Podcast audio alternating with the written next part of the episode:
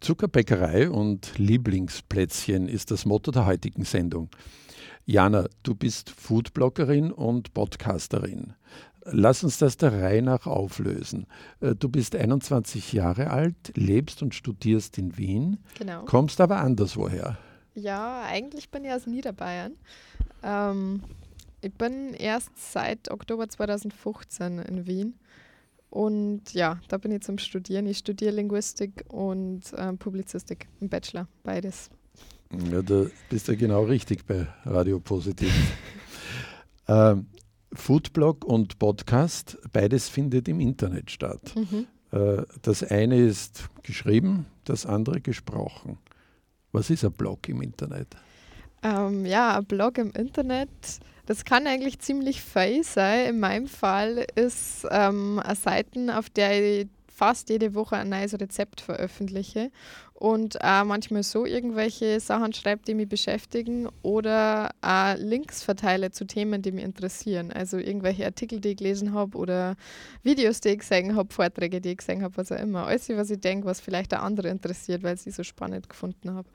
Und wie ist zu dem Blog Zuckerbäckerei.com gekommen? Ja, das ist äh, eine Geschichte. Ich weiß gar nicht mehr so ganz genau, wie sie das zugetragen hat. Es ist nämlich schon 2009 gewesen. Und da war ich erst 14 und ich habe am Anfang noch nicht so richtig fake geschrieben. Also am Anfang war das wirklich ein reines Rezeptblog. Ich habe gern Foodblogs gelesen zu dem Zeitpunkt, hauptsächlich amerikanische. Und irgendwann habe ich mal gedacht, ich backe gern Kuchen und das Internet ist cool und eigentlich kann ich das verbinden. Und so habe ich halt immer ein Rezept mit einem Foto ins Internet gestellt, sodass ich dann wirklich Texte dazu geschrieben habe, dass da tatsächlich das Blog geworden ist. Das hat, glaube ich, schon ein, zwei Jahre länger dauert und ja, so hat es weiterentwickelt zu dem, was jetzt ist. Äh, das war eine Rezeptsammlung oder sind auch Rezepte, die du kreiert hast? Ähm, also alle Rezepte habe ich auf jeden Fall gebacken und selber fotografiert. Also es sind schon oft Rezepte aus irgendwelchen Büchern oder andere Blogs, aber es kommt schon oft vor, dass ich mir selber was ausdenke oder irgendwo was gegessen habe, was ich mir denke, so was hätte ich auch gern und versuche es halt dann nachzubauen. Und wenn ich es für gut genug befinde, dann teile ich das Rezept mit Jetzt im Radio muss man alles schildern, weil man ja nichts sieht. Ja. Äh, äh, welche Rezepte sind das? Von, von äh, Kuchen oder, oder Plätzchen oder Zuckerbäckerei? Ja, es heißt Zuckerbäckerei. Das, das trifft es eigentlich schon ziemlich gut. Es geht hauptsächlich um Süßes. Es ist nicht unbedingt also gebacken. Also ich habe auch ziemlich viel Eis, weil ich Eis sehr gern habe. Nicht nur im Sommer, auch im Winter. Und das ist halt dann auch relativ, naja, was sagen wir, außergewöhnlich an Geschmackskombinationen. Mein Lieblingseis bleibt, glaube ich, immer nur Basilikumeis. Und ähm, ja, sonst habe ich halt ja, Kekse und Kuchen und Tarts und ja, alle möglichen Sachen. Also mittlerweile müssten es leicht 400, 500 Rezepte sein, die sie in diesem Jahr auch gesammelt haben. Jetzt hast du gesagt, du hast alles auch nachgebacken oder nachgekocht, wie immer.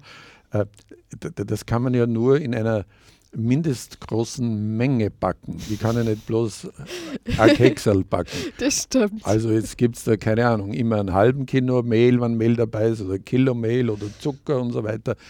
Da, da kommen ja dann auch eine Menge an, an uh, fertigen Produkten raus. Wo kommen die dann hin? Das stimmt. Naja, ich wohne in einer WG und die gekriegt hat dann ein bisschen Kuchen. Früher, das war es meine Familie, die meinen Kuchen gekriegt hat, als ich nur daheim gewohnt habe. Und ansonsten, naja, also Kuchen wird man schnell los eigentlich. Also ist jetzt nicht so, dass man den.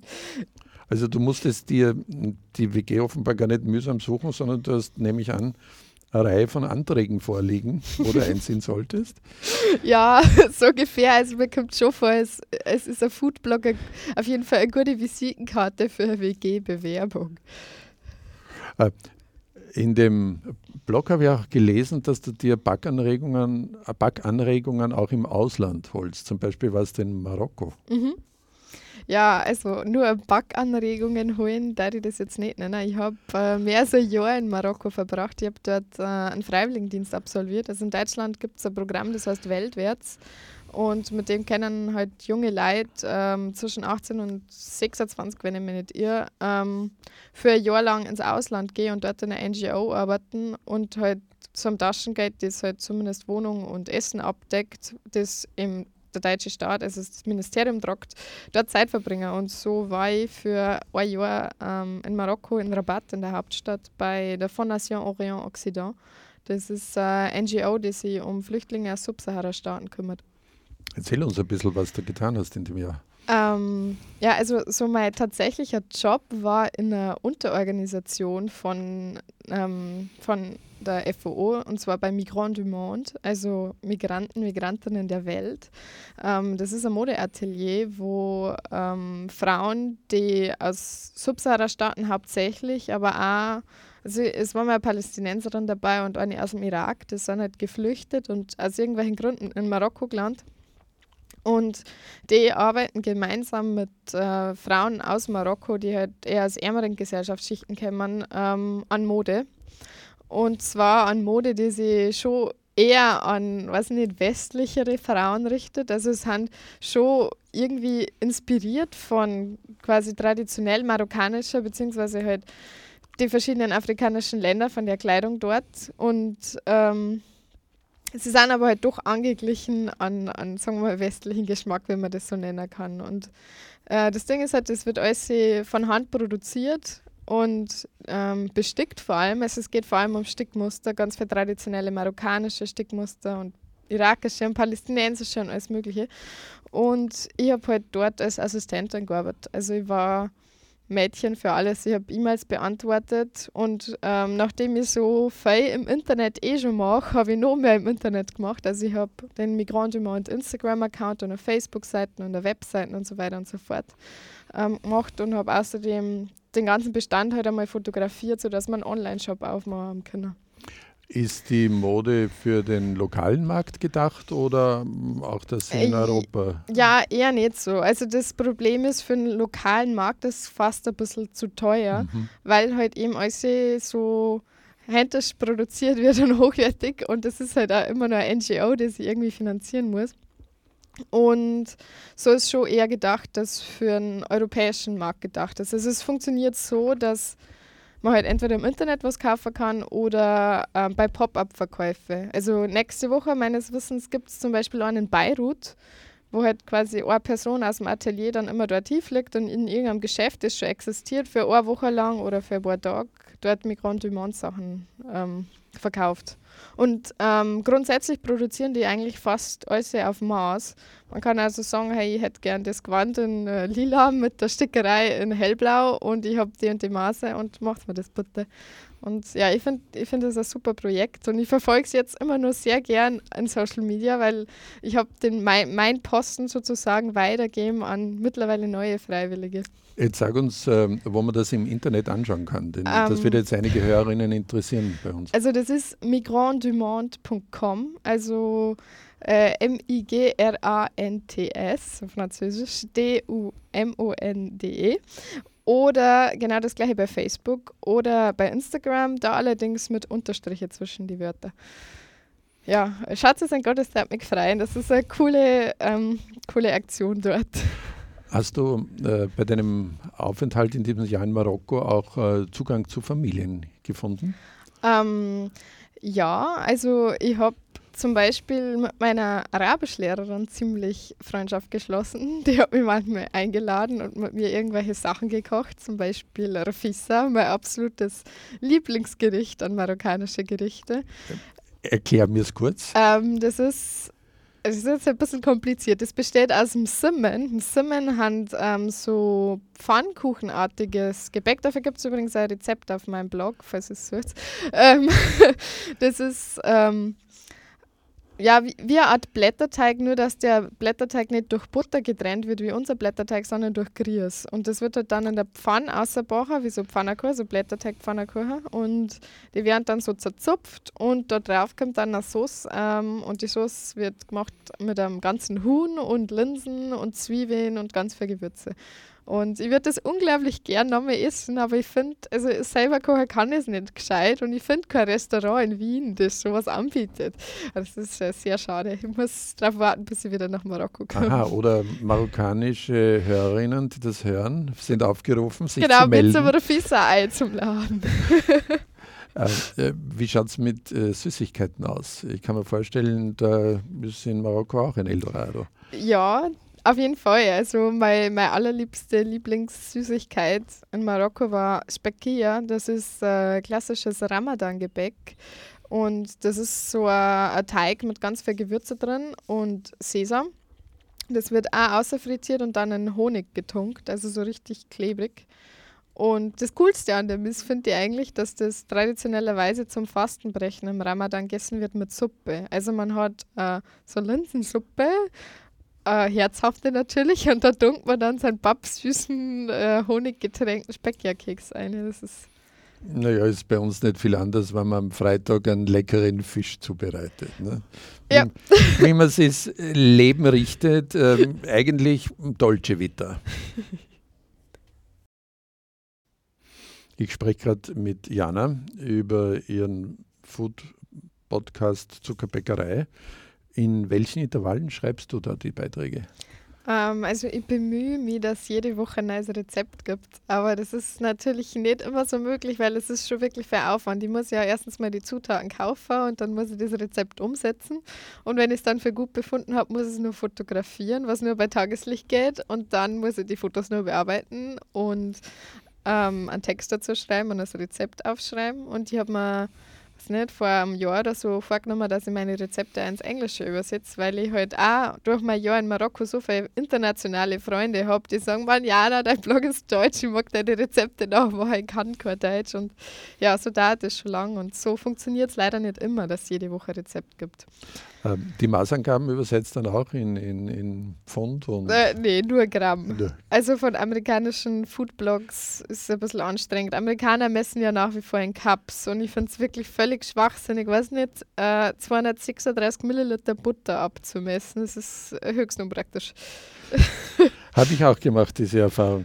Äh, du hast äh, ganz nebenbei äh, eine weitere deiner Leidenschaften erwähnt, nämlich das Fotografieren. Mhm ja, fotografieren. Ich, ich fotografiere eigentlich fast nur Essen. Das ist erstaunlich. Durch das, dass ich halt mein Blog habe, ist das so, so in meinen Alltag übergangen, dass ich halt jede Woche irgendwas fotografiere, dass ich mittlerweile einigermaßen gut drin geworden bin, glaube ich. Und das ist eigentlich recht hilfreich. Muss man da ein bisschen tricksen, glaube ich, auch beim Essen fotografieren, damit es schön ausschaut. Naja, Tricksen darf ich jetzt nicht sagen. Ich bin jetzt nicht wie so ein klassischer Werbeessensfotograf, wo ich dann, weiß ich nicht, Motoröl auf mein Essen drauf tue oder Haarspray oder so. Also, Na, die Tricks kennst du ja schon. alles, alles, was auf meine Fotos ist, äh, ist sie dann auch erst einmal tatsächlich auf. Also ich schmier dann nicht irgendwelche komischen Sachen drauf, aber es ist schon so, je nachdem, wie viel Zeit das ich habe, dass ich halt rundum irgendwelche Sachen hindrapiere, dass ich schöne Tischdecken habe. Also ich habe einen ganzen Fundus an so Tischdecken und Tüchern und Tellern und Gabeln und Messern und Gläsern und so weiter und so fort. Und naja, so drapiert es halt. Und meistens ähm, leicht es auch noch aus dagegen. Also ich habe quasi einen Reflektor, damit das Licht nicht so einseitig drauf fällt. Und ja. Also man kann es bestimmt noch aufwendiger machen, aber das reicht für meine Zwecke. Äh, du hast ja äh, Leserinnen und Leser im, im Blog. Gibt es da Kontakte von denen, Feedback oder sogar Interaktionen? Ja, also es ist äh, relativ spärlich, muss ich sagen. Also ich kriege recht selten Kommentare. Ich kriege manchmal E-Mails über mich, die dann wirklich wahnsinnig stark frei oder auch so wie du, du schreibst mir einfach und sagst, hey, ich habe deine Projekte im Internet gefunden, dann freue ich mich immer wie noch gerade was, wenn sie irgendwer zurückmeldet. Ähm, ja, aber ich glaube, dass das einfach nicht so verbreitet ist, dass man einen Kommentar irgendwo hinterlässt. Wenn, es gibt auch viele so Hasskommentare im Internet, von denen bin ich Gott sei Dank verschont geblieben, aber so, ja. Also bei der Radiosendung äh, geht es mir ähnlich wie dir und da denke ich mir halt immer aus, ähm, dass ähm, die Hörerinnen offenbar zufrieden sind, denn meistens kriegt man ja nur Meldungen, wenn irgendwer nicht zufrieden ja, ist. das stimmt. Also so habe ich mir halt zurechtgelegt. Äh, Jana, äh, es gibt Bloggerinnen, die echt Kohle machen mit ihrem Blog. Mhm. Äh, bist du schon reich oder gerade am Weg dahin? Äh, ich bin leider weder reich und ich glaube auch nicht in absehbarer Zeit auf dem Weg dahin. Also mein Blog und also meine kompletten Projekte sind überhaupt nicht monetarisiert. Ähm, nachdem das einfach so irgendwann einmal angefangen habe, als ich 14 war, habe ich da natürlich überhaupt nicht drüber nachgedacht. Und jetzt kriege ich zwar hin und wieder irgendwelche Kooperationsanfragen, aber ich lehne es meistens ab, weil ich mache das aus Spaß und ja, es ist einfach mein allerliebstes Hobby und ich möchte nicht für irgendwelche komischen Firmen da ja, Werbung platzieren, weil es, naja, es ist meine, meine persönliche Freizeitbeschäftigung. Kann ich bestätigen, weil wir haben da auch nichts zahlen müssen, damit du in die Sendung kommst. Ich plaudere schon die ganze Zeit mit Jana über ihren Foodblog Zuckerbäckerei. Jana, wenn jemand, der uns zuhört, Lust bekommt, auch einen Blog zu betreiben, wie schwer ist es, so etwas anzulegen? Was braucht man dazu? Kannst du uns da Tipps geben? Also ehrlich gesagt glaube ich, dass das wirklich nimmer schwer ist, schon erst recht nicht heute. Also ich habe damit 2009 angefangen, da war Bloggen noch nicht, natürlich war Bloggen schon verbreitet, das gibt es dann Anfang der 2000er, aber ich habe immer erklären müssen, was das ist. Mittlerweile kennt jeder Blogs. Es gibt 100.000 Plattformen gefühlt, auf denen man das machen kann. Also weiß nicht, Blogger von Google oder WordPress, Tumblr, was auch immer.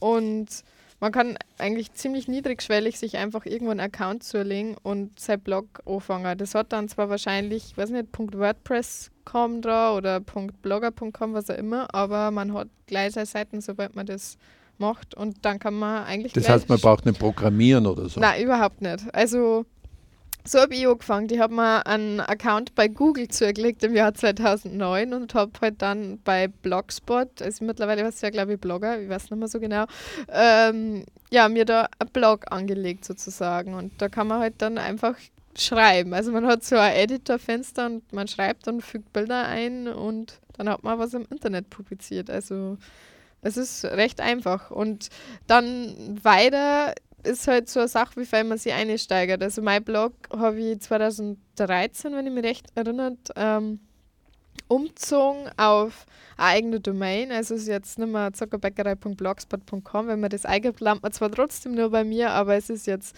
zuckerbäckerei.com.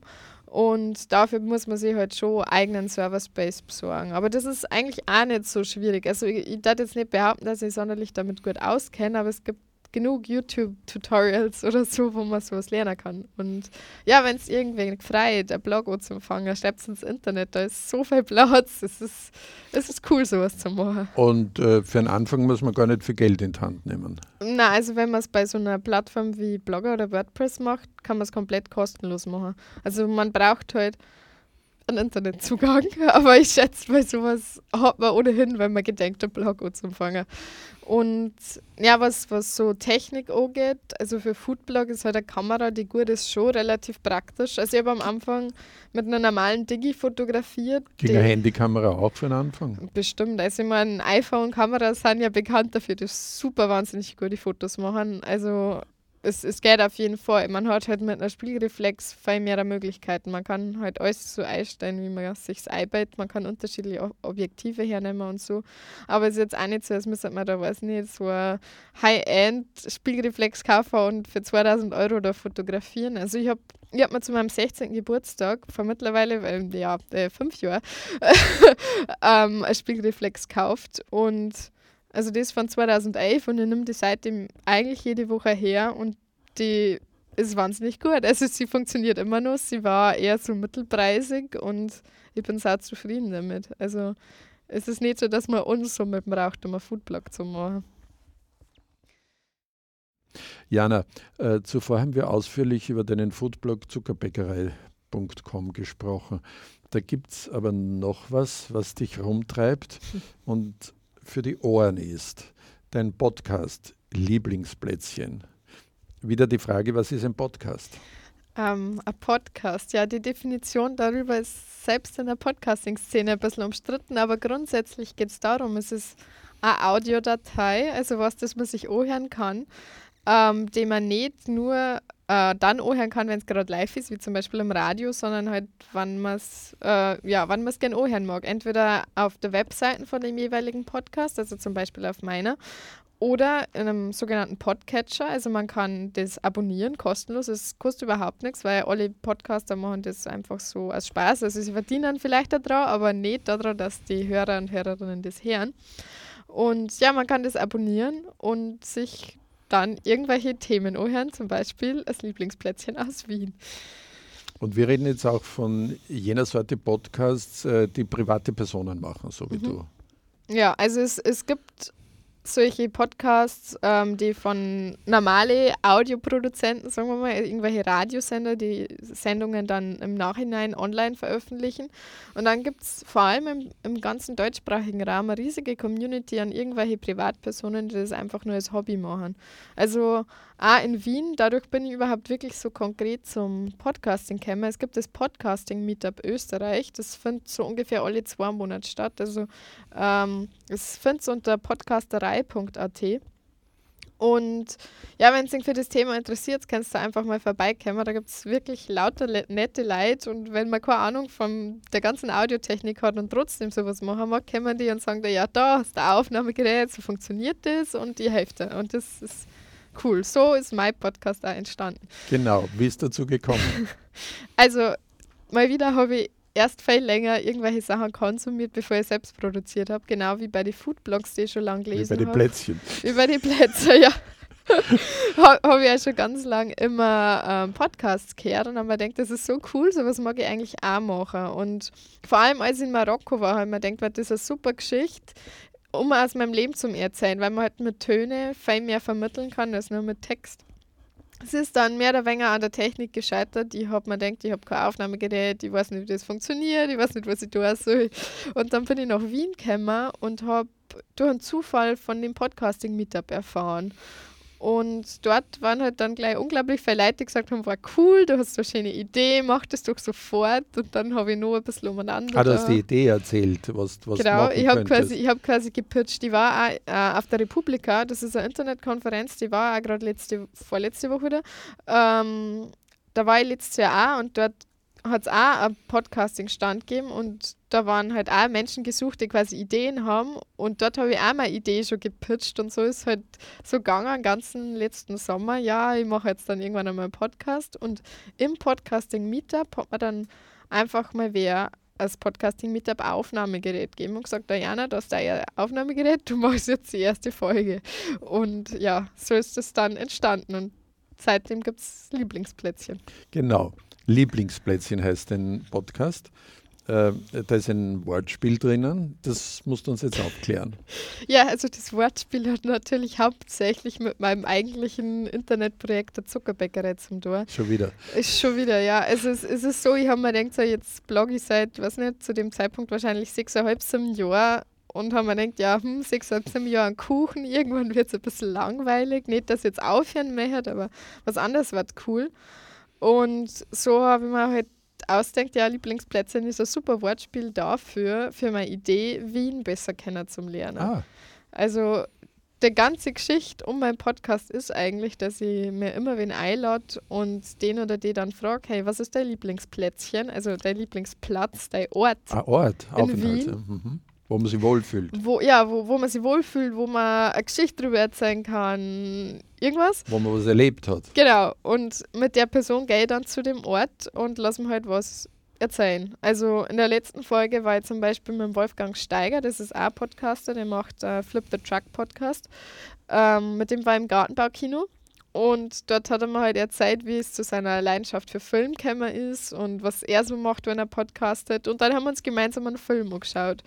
Und so kommen wir halt ein bisschen in Wien umeinander. Also es gibt erst vier Episoden und da muss ich nur dazu sagen, eine ist in Rabatt aufgezeichnet, also in meiner ehemaligen Stadt, wo ich gewohnt habe, als ich in Marokko war.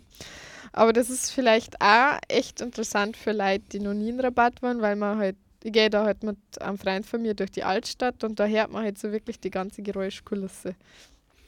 Ähm, Du gehst mit deinen Podcast-Gästen aber nicht nur auf den Platz, auf die Plätzchen, die sie mögen, äh, sondern du fragst sie auch ähm, um Plätzchen, nämlich. Ja, ihre Lieblingskekse. Genau, weil wir sagen ja äh, bei uns im Wiener Raum eher Kekse mhm. zu dem, was ihr als Plätzchen bezeichnet. Wir verstehen es zwar, ja. was ist, weil wir ja vielsprachig sind da, aber bei uns gibt es Keks. Ähm, Und ähm, die, die, die haben die dann dabei oder so? Die? Ja, also ich bitte alle meine Gäste, mir immer was mitzubringen und das soll dann wirklich eine Überraschung sein. Und so bin ich jetzt, also weißt du, im Gartenbaukino habe ich Wanderschnitten gegessen und ähm, davor war ich mit der Ines Häufler, die macht einen Podcast, aber hauptsächlich macht die so Filmdramaturgie und Schreibsachen. Ähm, die hat mir ähm, Spekulatius mitgebracht, weil sie ja allerliebstes Weihnachtsgebäck war. Und davor eben in der Folge in Marokko, das war gerade nach dem Edel Kabir, ähm, nach dem Opferfest. Und da hat mir halt mein Gast äh, die ganze Keksauswahl, die seine Mama gebacken hat, für den Festtag mitgebracht. Und so ist halt echt schön, weil ich alle möglichen Sachen kennenlerne, die ich dann möglicherweise auch noch für meinen Blog umsetzen kann. Genau. Jetzt haben wir zwar nicht ähm, in deinem Podcast, und du hast mir nicht gebeten, aber wir haben mir gedacht, wie schaut das blöd aus, oh, wenn ich dich einlade und du kommst in unsere Sendung oh. und, und, und ich habe gar nichts dabei für dich. Und darum habe ich da ein, eine, eine Papiertragetasche, die ich Was dir jetzt über, Ui, übergebe. Hat das Punschgrapferl? Ja, weil Boah. das sind meine Lieblingskekse. Das ist ja cool. Das ist ja quasi auch nochmal mit Österreich-Bezug. Ich glaube schon, ja. Weil Punschkrapferl sind so eine Sache, die habe ich das erste Mal in Österreich gesehen und irgendwann haben wir gedacht, so was mache ich mal. Und das habe ich, also ich habe, glaube im Februar oder so Punschkrapferl in meinem Blog veröffentlicht. Mhm. Aber ich habe davor noch nie welche gegessen gehabt. Das war also vielleicht eine sehr komische Aktion, die selber zu machen. Ja, also da hast äh, äh drei Punschkrapferl und das dazwischen sind drei Pariser Spitz, äh, die ich okay. ganz einfach mitgenommen habe. Also die, äh, die Lieblingsplätzchen von mir, das sind die Punschkrapferl mhm. und sie sind jetzt noch sehr schön verpackt in so einer äh, Folie drinnen. Äh, damit Muss ich gleich mal fotografieren dann. Ja, und ich hoffe, ähm, nachdem ich da bei einem Schokoladier und Pat Patissier das einkauft habe. Ja, es schaut Wien. sehr edel aus. Es ist nicht äh, Fabriksware, sondern äh, Chocolatier Patisserie au Marché in der Kettenbrückengasse. Hoffe, dass sie frisch sind, weil dann schmecken es wirklich sehr, sehr Das, das, das sehr freut mich echt, das ist sehr cool. Ja, cool, dass ich die überrascht habe können. Äh, du weißt aber, dass äh, der, der, der, Keks im, in der wienerischen Sprache auch noch andere Bedeutungen hat. Also wenn du jetzt da hörst, dass da jemand sagt, du gehst ihm am Keks, okay. äh, dann steigst du nicht aufs Plätzchen, äh, sondern ja, der fühlt sich ganz einfach genervt. ja. Oder äh, wenn du äh, die Frage gestellt kriegst, willst eine auf die Keks, äh, dann droht da jemand mit Kriegst Schlägen. Watschen. Ja, genau, Watschen. Also das ähm, noch, äh, um dich zu schützen äh, beim, beim Begriff äh, Keks. Nicht, dass mir noch was passiert. So ist es.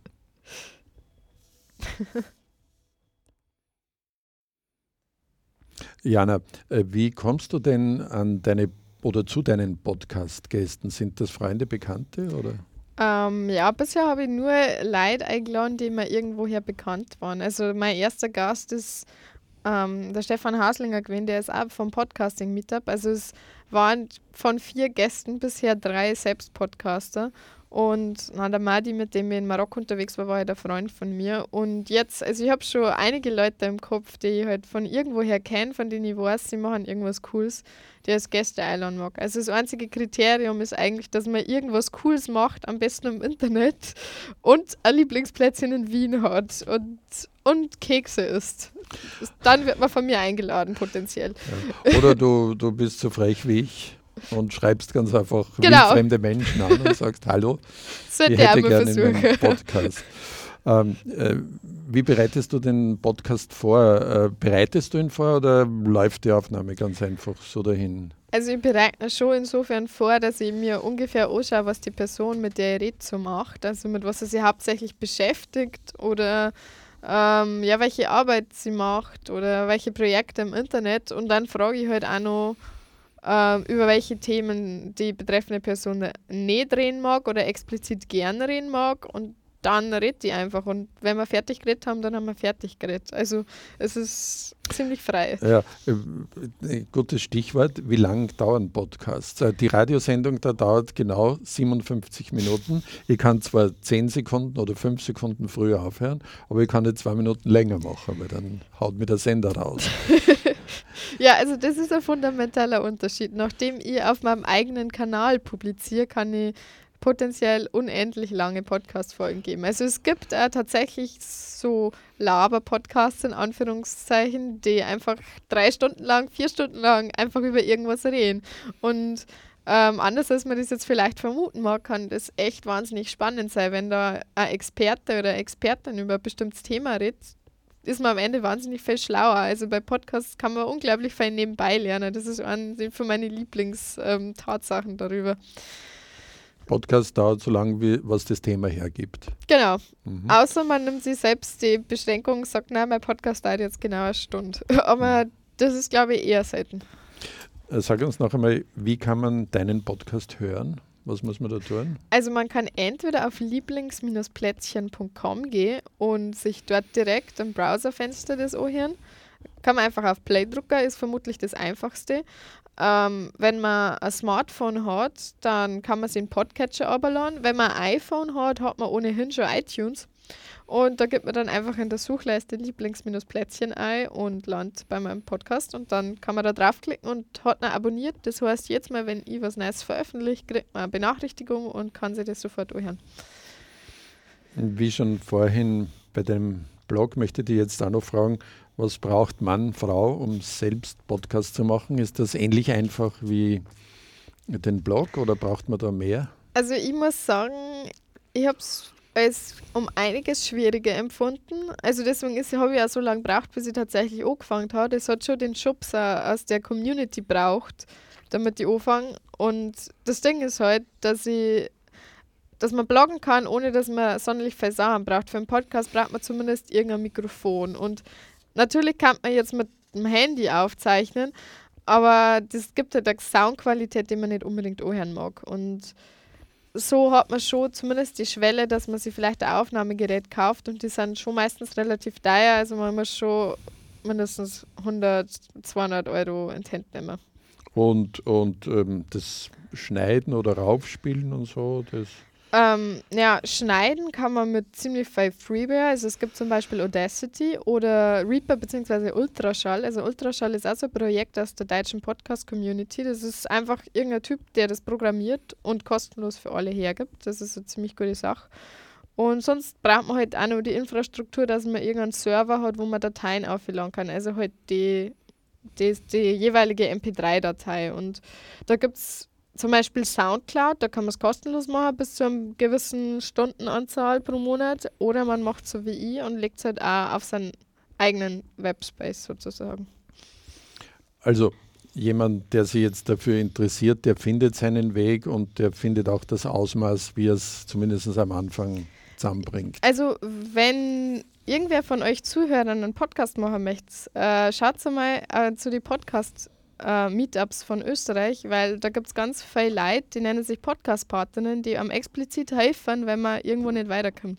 So ganz persönlich, kostenlos und ja, so kann man selbst Podcaster werden. Unser heutiger Gast im Studio war Jana Wiese. Ihren Foodblog findet ihr im Internet unter der Adresse zuckerbäckerei.com. Wenn ihr Janas Podcast verfolgen wollt, dann geht auf die Seite lieblings-plätzchen.com. Auf der Internetseite von Radio Orange für die heutige Sendung haben wir diese Links ebenfalls angeführt. Jana, ich habe mich wahnsinnig gefreut, dass du zu uns in die Sendung gekommen bist. Herzlichen Dank. Danke, ja, war cool. Jetzt noch einen Hinweis.